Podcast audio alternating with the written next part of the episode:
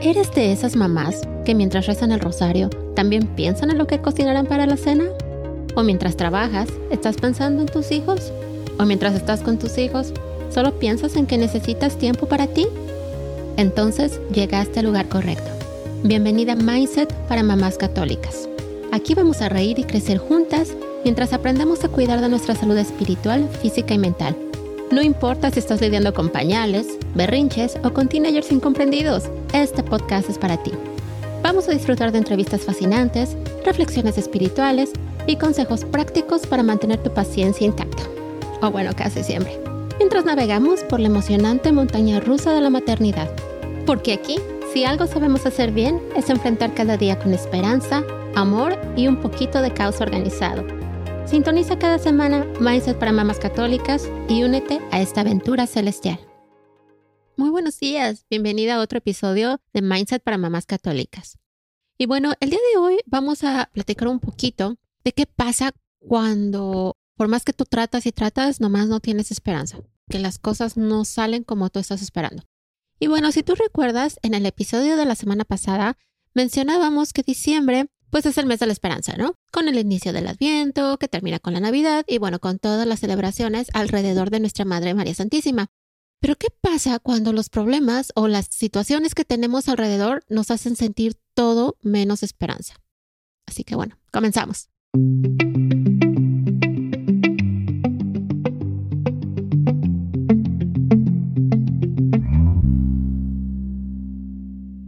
Ahorita tú estás pensando, ay sí, para Liliana es bien fácil hablar porque pues ella no tiene todos los problemas que yo tengo o no está donde yo estoy o seguro ella nunca le ha pasado esto.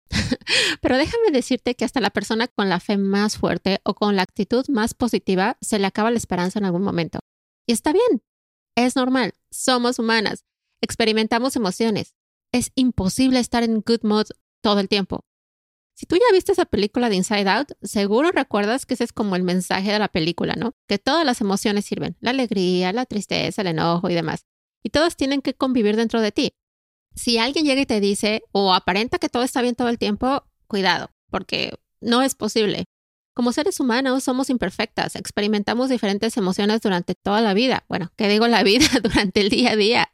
Así que bueno, vamos a platicar cómo podemos manejar estas emociones en tiempos de oscuridad.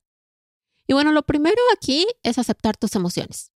Es importante permitirte sentir y aceptar las emociones que estás experimentando, ya sea frustración, tristeza o enojo. Reconocer estos sentimientos te va a ayudar a procesarlos y afrontarlos de manera más saludable. Lo primero aquí es aceptación. Este es el primer paso para que puedas avanzar y para que puedas salir de ese estado de desesperanza en el que estás.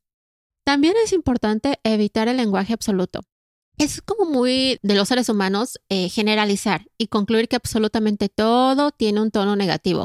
Sin embargo, conviene evitar este tipo de valoración cuidando el tipo de lenguaje que estás utilizando. Por ejemplo, frases como es que todo me sale mal, es que nunca voy a salir de esto, es que siempre voy a estar en esta situación. O sea, no uses este lenguaje absoluto.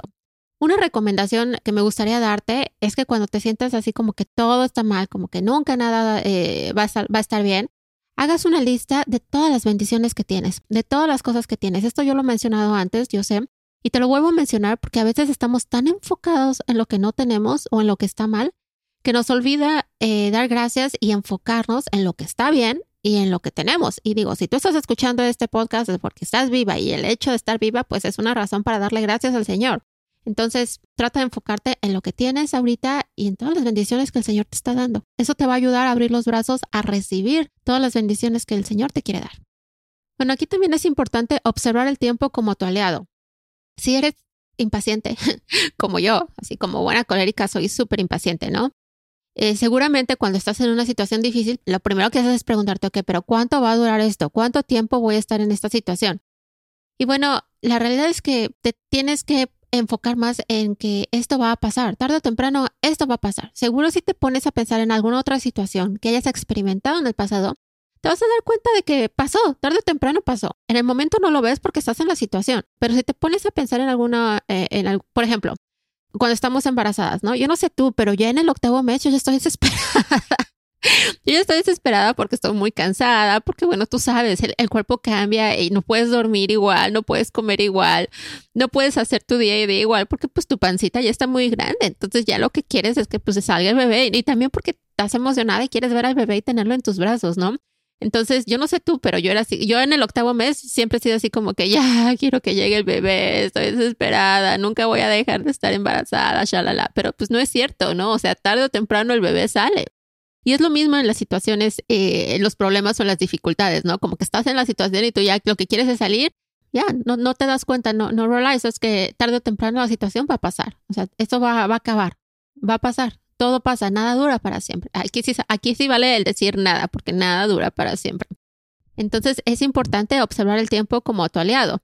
Recuerda que las circunstancias tienen una duración temporal. Esto sí lo puedes saber de antemano. Entonces, independientemente de que todavía a lo mejor va a tardar un poquito en resolverse la situación o el problema en el que estás, tarde o temprano va a pasar.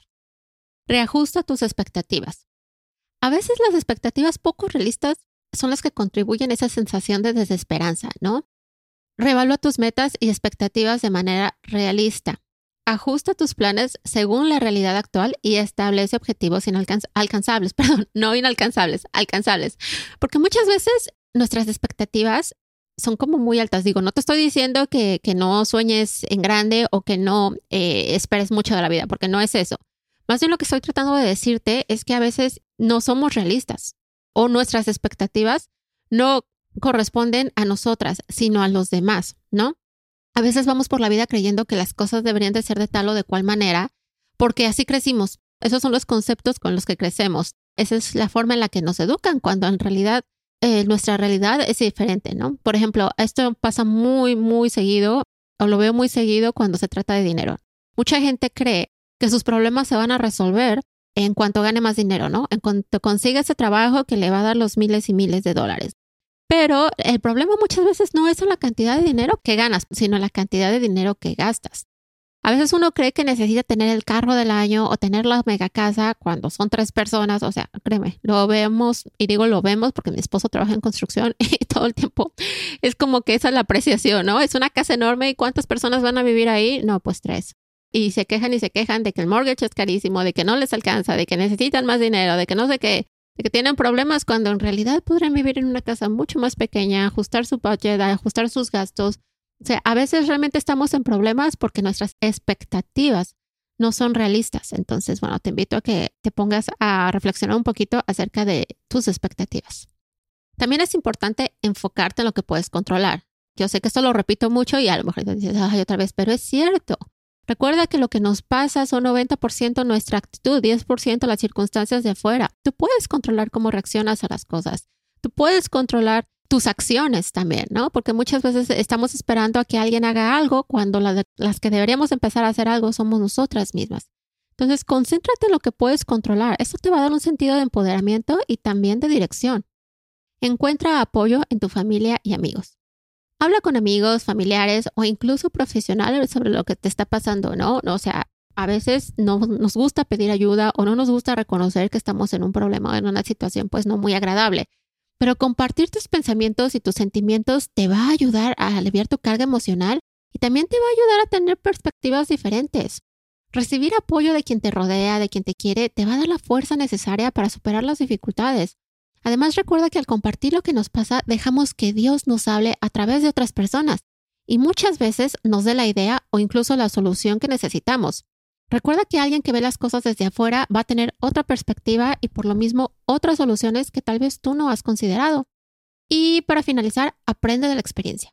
Cada desafío presenta una oportunidad de aprendizaje. A lo mejor este es un momento de aprendizaje. Yo sé que muchas veces aprender duele y duele mucho, pero reflexiona sobre lo que te está sucediendo, cuáles son las lecciones importantes y considera cómo puedes aplicarlas en el futuro. Aprender de las dificultades te va a permitir crecer como persona y desarrollar resiliencia frente a futuros obstáculos. Recuerda, por favor, que los momentos difíciles son temporales y con el tiempo y esfuerzo puedes encontrar maneras de superarlos.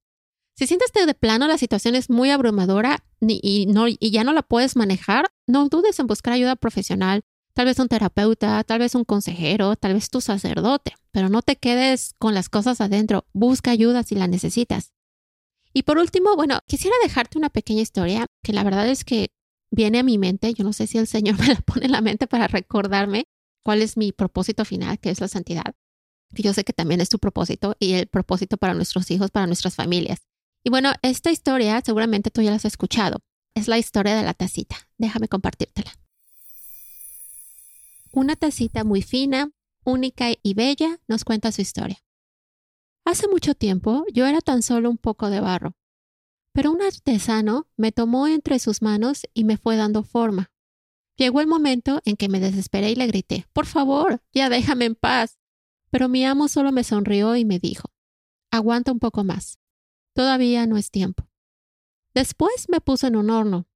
Nunca había sentido tanto calor. Toqué a la puerta del horno y a través de la ventanilla pude leer los labios de mi amo que me decían, Aguanta un poco más. Todavía no es tiempo. Cuando al fin se abrió la puerta, mi artesano me puso en un estante. Pero apenas me había refrescado, me comenzó a raspar, a lijar. No sé cómo no acabó conmigo. Me daba vueltas, me miraba de arriba abajo. Por último, me aplicó meticulosamente varias pinturas. Sentía que me ahogaba. Por favor, déjame en paz, le gritaba mi artesano. Pero él solo me decía, aguanta un poco más todavía no es tiempo. Al fin, cuando pensé que había terminado aquello, me metió en otro horno mucho más caliente que el primero.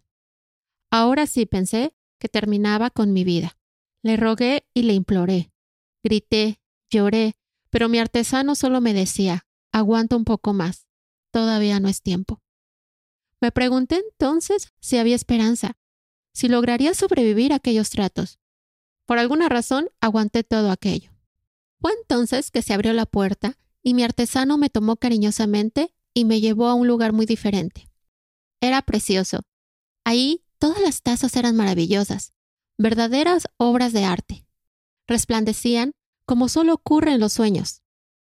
No pasó mucho tiempo cuando descubrí que estaba en una fina tienda y ante mí había un espejo. Una de esas maravillas era yo. No podía creerlo. Esa no podría ser yo. Mi artesano entonces me dijo, yo sé que sufriste al ser moldeada por mis manos.